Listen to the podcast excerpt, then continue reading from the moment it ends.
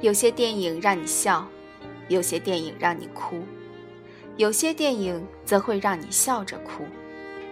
例如《菊次郎的夏天》这部电影，我已经看过无数次，每次都能带给我无数的欢乐和感动。从这部电影开始，我爱上了夏天，爱上了菊次郎，爱上了正南，爱上了久石让。爱上了北野武，更爱上了菊次郎的夏天。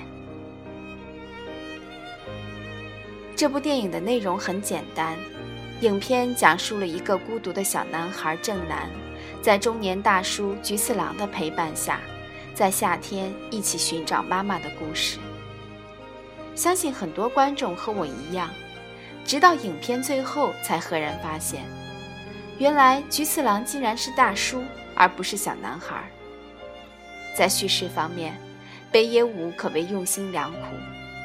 他用高明的手法，将正南寻找妈妈和菊次郎寻找妈妈两条故事线索巧妙地交织在一起，一明一暗，互相映衬，互为补充。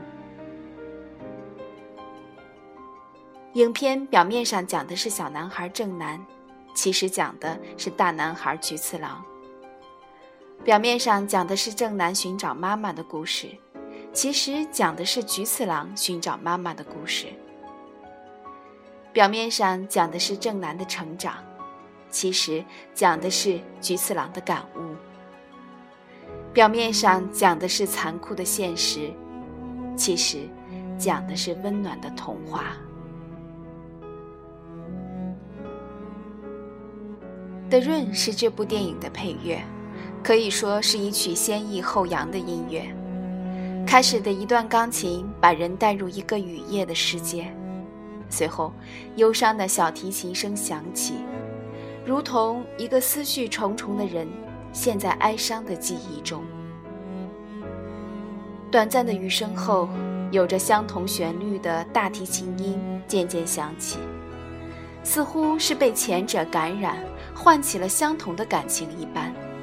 只是声音更加低沉，最后也渐消于无。世界似乎陷入了无边的雨夜中，然而也并不是真的无边。随着音调的走高，一段欢快的旋律出现了，像是主人公经过昨夜的洗礼，收拾好了心情，重新振作精神，迈着轻松坚定的步子。重新上路了。